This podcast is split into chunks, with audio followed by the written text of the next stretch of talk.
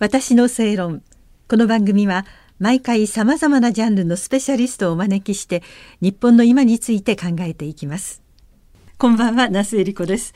今夜も湾岸戦争の後ペルシャ湾総会任務の指揮官として活躍されました落合太夫元海将補にお話を伺います。落合さんなんかお話を伺ってると私知らないようなことばっかりで大変なことだと思うんですけど落合さんのお話を聞いてるとなんだかワクワクしてくるような。ああそんな風にして物事が決まってそんな風に日本が動いて自衛隊が動いてって思うんですけどまさかまさか自分が行くとは思っていらっしゃらなかった。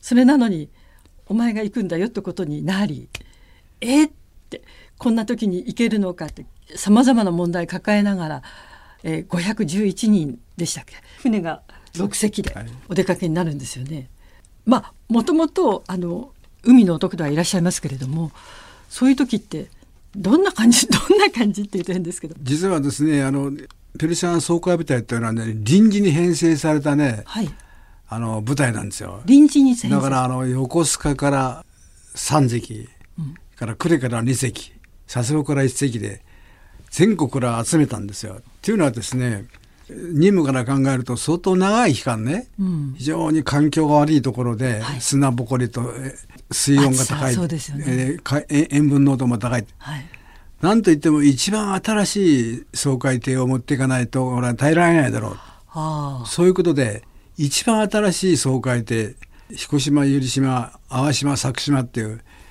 全部全国から集めたんです、うん、だから臨時に編成された部隊なんですで当然ですねあのそういう行動を起こす場合には本来ならば一箇所から日頃から一緒に訓練やってて意思疎通ができてるものを持っていくべきなんだけども、はい、それやってられない、うん、ですから初めて会ったのは4月26日に日本を出港する時に横須賀呉佐世保からそれぞれ出たんですけども、うん、私一番大事なことはねやっぱり部隊としてのチームワークってわっだと思ったんです、はい、執行して3日後のですね4月29日に奄美大島に北側にですね笠利湾っていう大きな入り江があるんですよ。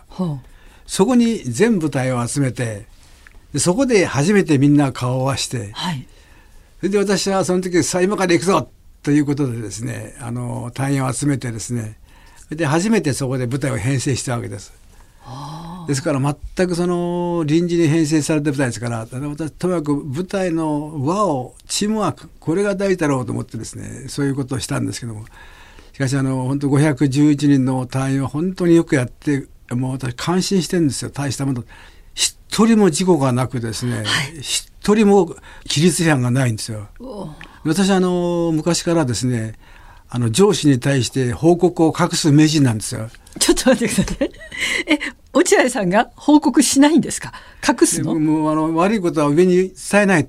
お煽りが大きいからですね、だから絶対に悪いことをしたら知らん顔して報告をしないのが私主義だったんですよ。主義だった。はい。そういう私の特技を発揮する必要が全然なかった。うん、全部暴いてもですね、はい、彼らは全くあのまさに火の打ちどころない部下たち。はい、私は本当にですね、はい、あの511名の隊員はすごいと思ったですよ。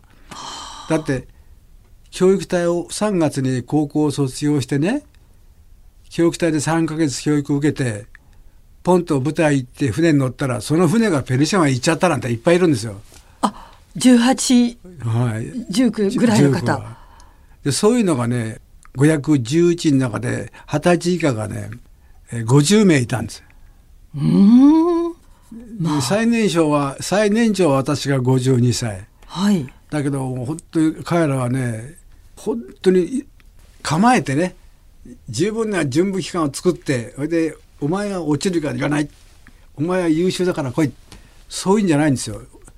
そこに乗ってた船がたまたま行っちゃったもんだからいやおもなし行ったんですよ。はい、だから全く私の寝巻きのままで行ったんですね。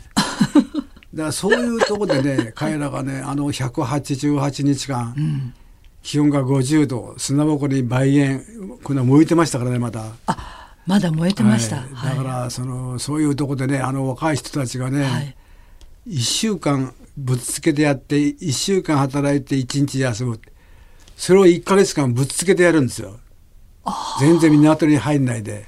はい。それで耐えて、見事に任務をやったってことはね日本人ってのはすごいなと思ってですねあのそれを思うとあのやっぱりあの今の若い人たちどうのこうに言いますけども、うん大したもんだと思うんですよ。ああのよくあの我々の年寄りのですね悪い癖で最近の若い者は誰じゃないですか。はい私はあの時あの時でさそのこ後にね最近の若い者はなんと立派なんだろうと思ったんですよ。あ一言も不平も言わずにね、黙々として元気いっぱい働いたんですね。あのやっぱりあのすごいなと思ってですね、で私だからそういう意味で私はあの偉そうに指揮官じゃなくて応援団長。マストの上でうちわを持って頑張れ頑張れって はい。仰いでたんですよ。はい。そのくらいだからですね、うん。だからあの彼らの検討っていうのは本当にすごいと思ったですね。うんでも変な話ですけれども上に立つ方が信頼に値しないこの人のために頑張ろうって思える人じゃなかったら部下ってそんなに一生懸命働かないと思いますよいや。そんな立派じゃありません私はあのねあのね面白い話でね、え総会が終わってね、うん帰ってきたんですよ。はい。そしたらあのあっちこっちにねその話をせえとうん、それは言わされそうです。は私はあのともう200箇所ぐらい回ったですよ。当時後に海幕長になる古庄光一っていう悪い広報市長がおってですね悪いんですか？か彼が鵜飼いの鵜なんですよ。う鵜飼い。私は鵜で。あ、俺で私の首先生はいこう引っ張り回すんですよ。人使いが荒いやつでね。だって北海道をね、2カ所やって、おい、今晩お前、すすきので一杯やろうやって言ったらね、とんでもない、贅沢日帰り、北海道日帰りですよ。北海道被害。でだけどねそんなくらいで回ったんですけども、その帰ってきてすぐね防衛大学校からね話に来いと。うん。で命じられてしたら今の防大生っていうのはね私の学生の頃と全然違って、うんものすごく真面目なんですね。はい。講演が終わってですね失業とっつったらね本当模範的な学生がね講師のお話を伺いまして第何百何十何小隊誰です、指揮官として一番大事なことは何ですか？おお。私はびっくりしてね、はい。自分が学生の頃には思いもつかないね学生にとってね部外部外しこうあったらねいただきなんですよ。2時間ぐっすりですからね。そういうふうに思ってたからですねそうしたらねそんな質問するんですよ、はい。あじゃあびっくりしてですね、はい今の学生ってのはすごいなと思って、うん。でしょうがないから私ね2つ言ったんですよ。はい。指揮官として一番大事なのは指揮官はバカである。二つ目は指揮官は英語がわからない。そしたらみんな学生わーって喜んでですね、うん。指揮官があんまり優秀だと、ん。部下たちがビビっちゃうと、うん。抜けてる方がいいんだよと。二つ目は英語わかんないあの当時はあのバハレーンのミナサルナンにアメリカの中東艦隊司令部があってそこでたびたびですね9カ国の海軍の指揮官が集まって作戦会議するんですよ。うん私が英語もできないくせにですね偉そうにね「understand I have control」なんて言うもんならそれで決まっちゃうんですよ。そうすると決まったらね苦労するのは舞台ですよ。はい。だから私あの日本人の特技曖昧な微笑みニコって笑ってふーって言って いいねなそれで帰ってくるんですよ。はい。で帰ってきて「おい今日はどんな話があったんだい?」って聞くんですそしてみんなね担当しはい。はい。はい。だからね間違いがないんですよ。生地ね力もないくせにで分かったふりをするとろくなことがない。だって疾患は英語わかんないって。はいしたらみんなうわーって喜んでですね。ええ。で講演が終わったね校長がね校長室の隣の応接室で、はいご苦労さんっていうことで、ね、懇親会っていうかこあーありますね。はい。教官そうですととかねうんうん学生の内容、うんお話しして。で乾杯なんてやったらね始まったら副校長がそっと来てねうん「落合さんああいう話は絶対にしないでください」しないでください今の学生は。本当にそう思います。すいませんでしたと謝ってですね。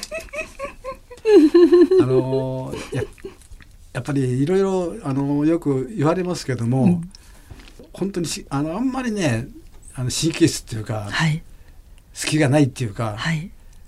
キリキリしたらこれはダメなんですねやっぱりああの士官っていうのは話は助けて引けっていうぐらいですねそれはねあの一般のシャバの社会はでもそうだと思うんですけどね社長から平が呼ばれて言われたら平はこれビビっちゃいますよね。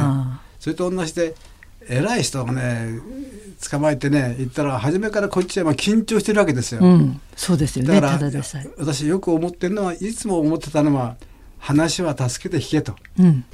絶対にそのあれしちゃいけないと思ったんですよ。うんでそういうふうにでどっか抜けてる方がいいんですよね。あんまりね立派だとねはい。あの私もそうですけどもついていけないですよね。ああ。でも私はたまたまその時に会長幕僚長が佐久間誠という膨大の一期生だった。でこの方は私は学生の時の指導官なんですよ。あ、先生。会で私は学生で。はい。で私の暗い過去は全部知ってるわけ。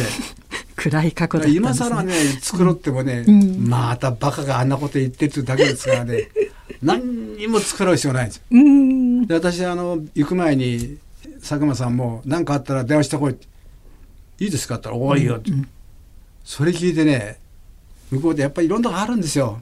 はい。それはいろいろあると思いますよ。ねそれはあるんだけど、はいそのいちいちそんなこと言わないけどこれはやっぱりっていうことはね、やっぱり直接電話してこいって言うから、うん。向こうからしたらはいすぐ「バカなお前は」っていうああ。はあ。でも本当にね電話の向こうに顔が見えるっていうのはねああ。あの大切ですね。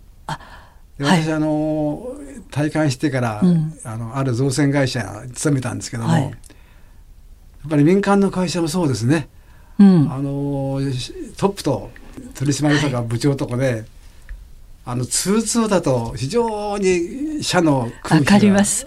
あのそういう雰囲気というかムード、はいはいはいはい。風通しと言いますかね、ええそういうのっていうのは、あの会社入ってわかりますよね。わかりますね。そそういうことはいはい。ってすごく大事で。あなるほど。これはやっぱりシャバもね、うん。自衛隊も一緒だなと思ったですね。あ大体どこの舞台行ったらすぐ分かりますよねその雰囲気はね、ーうんうんうん。ああこの士官がバカなんだなと思ったらあ これはききっといいぞというあー。それぞれやっぱりその舞台によって特色もあるだろうんし、ね。はい。個性もあると思うんですけど、まあ、そういういろいろな舞台の人が集まって初めての任務で大変なそれも経験したことのないような、えー過酷な状況でやったことのないことをやってそれでも全員無事で一つの事故もなくきちっと成果を上げてそしてあの無事にお帰りになって、はい。でその若い方たちも今はもうどんどん偉くななってんですよね。なさってということですもんね。ことわざで「観難難事を玉にす」っていうことがありますけども、まさしくね一つの困難を乗り越えた人っていうのはね、うん。私あの辞めてからその造船会社に勤めたもんですがその関連であの自衛隊関係の仕事が非常に多かったもんで、はい。その関係でしょっちゅう部隊に行くんですけど、うんそう当時の悪たれがねああこんな野郎とんでもねえなってそれ立派になってね「ああチェさん」なんて。はい、一つの困難を乗り越えると人間ってのはたくましくなるんですね。だから困難行くなんかもねもう今海曹長であれですよ千人号長船の責任者ですからね。ああそういう方がたくさんいらっしゃる。ね本当にああやっぱりこんな人が作るんだなと思ってですねのつくづく思いますね。はい脈々とこうつながってるからですね、はい。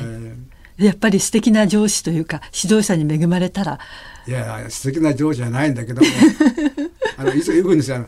うん、指揮官が悪いと部隊がしっかりするっていう。ああではそういうことにしておきますか。なんだかずっとお話伺っていたいぐらい楽し楽しいって言っちゃいけ大変なことだと思うんですけれどもそういうことをこうやって笑顔でお話になれるからやっぱり、経験をきちっと踏まえた方は素晴らしいなというふうに思ったりしであの。最後一つであの印象に残っているのはですね、あの平成13年にね、はい、クウェート政府がね解放10周年記念。はい、で当時湾岸戦争の時にクウェートを助けてくれた国の当時の国家元首と軍人の現地の最高指揮官。はい、この2人を招待して2月の27日が独立記念日がその前後1週間かけてねクウェートの宮殿でねお祭りっていうか感謝祭があったんですよ。はい。あそのじゃあいらした。はい、その時に海部の殿様がね「おい落合君僕は代表でから君君副代表ついてこい」ってうんで一緒に行ったんですよ。はいで最初にね王様の開列があるんですね。王様に拝謁するお大きな金持ちの国だからね大きな宮殿の中に、うん周りにね迎賓館を作っちゃうんですよ。あ。すごいんですよ。あのね第一号館ブッシュさんご一行2号館サッチャーさんご一行3号館ハイブさんご一行ってお家作っちゃう金があるからねはい。作っちゃうんですよあの迎賓館を。はい。で最初の日っていうのはねあの見たらね今のニュージーランド大使前のイランの大使、うん。その前がドバイの総領事の小林さんがね、当時の中東二課長で、うん。まあ、世話役でん。いろいろあるんじゃで彼がねこのみこれ見たらね、ん。宿舎パレス。でパレスって言ったらさ宮殿？東京でもさ、ど真ん中じゃない、はい。おこれはダウンタウンだと思ってですね、喜んでいったら本物のパレスだ。それで部屋入って部屋は大きな部屋一人でさ、うん。隣が海部さんでさう、んでそこドア開けて出ようと思ったらね自動小銃持ったね2メートルとかの大とか2人でバンペ立ってるんですよ。おお。とうとう出れないね。あそれはいいんですけどね。最初ね王様の拝謁があったわけ、はい。でその時にこんな大きな部屋に王様がちょこんと座っとって、うん。こっちの方にあのおばきを着たあのーあれがひげ生やしてあれがねはい。ずらーっているわけですよ。うんうん。それで王様がで内閣官房長官になるんでしょうねあのそれがねうん。隣の部屋が控え室で、はい。また大きな部屋にね42カ国の国家元首と軍人の指揮官が待機してるわけですよ。はい。それで官房長官が入ってきて案内したわけですね、はい。一番最初に案内されたのはね武士さんご一行。ああ。これ私はねお妥当だとうんう思って、んで2番目にねサッチャーさんご一行、ああイギリス。はい。私はねこの分だと大体日本は30名番ぐらいかなと思ってたのあそしたら3番目にさ日本ご一行って。お。でびっくりしましてね、はい。ええと思って、ん。そしたの海部の殿様がサバーハ王様のところでね日本は金だけ出したんじゃないんだ、この男が6隻と511人連れてきて嫌いそうかやったんだとか一緒に言って。落合さんのことをそういうふうに。王様がね「あ知ってます知ってます」って拝んでましたけどね。あそれで私その時びっくりしたのは私たちの次がトルコですよ。ああ。だからねどういうカウントになっては知らないけども、クウェートは本当に日本を感謝してますよ。あうん。でもそうやってあの感謝して呼んでいただいてっていうのはとっても嬉しいことですね、はい。それだけ喜んでくださったということだし日本がやったことが世界的にも認められたというだことで。からクウェート政府はねずっとあの、2月27日かなんかが独立記念日ですよ。あはい。来年その30年になりますでしょ？そうするとまた2月に何かはい。あるんでしょうかね。毎年ね、うん。そのクウェートの独立記念日に、はい、あの帝国ホテルでね、ええ。あのパーティーやってくれるんですよ。あそうなんそですか。れに呼ばれてるんですよ。ええ。来たんですよ。はい、とってもね帝国ホテルだからさ料理はうまいしすごい。ただ欠点は酒が出ないんですよクウェートはお酒。厳しいんですよ。そこだけちょっとさ、あのークウェートからね終わって帰ってくる時ね、うん。クウェート一切飲まないでしょ。うん、で飛行場テイクオフしてクウェートの空域出たら途端にね綺麗なお嬢さんがね「はいもういいですよ」って「それ!」小林さんと二人でね。それはそれは。あ厳しいですね、はい、なるほどね。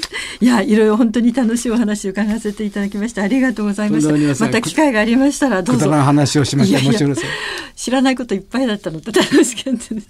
ありがとうございました。またよろしくお願いいたします。お耳を怪我しまして申し訳ありません。私の正論お相手は那須恵理子でした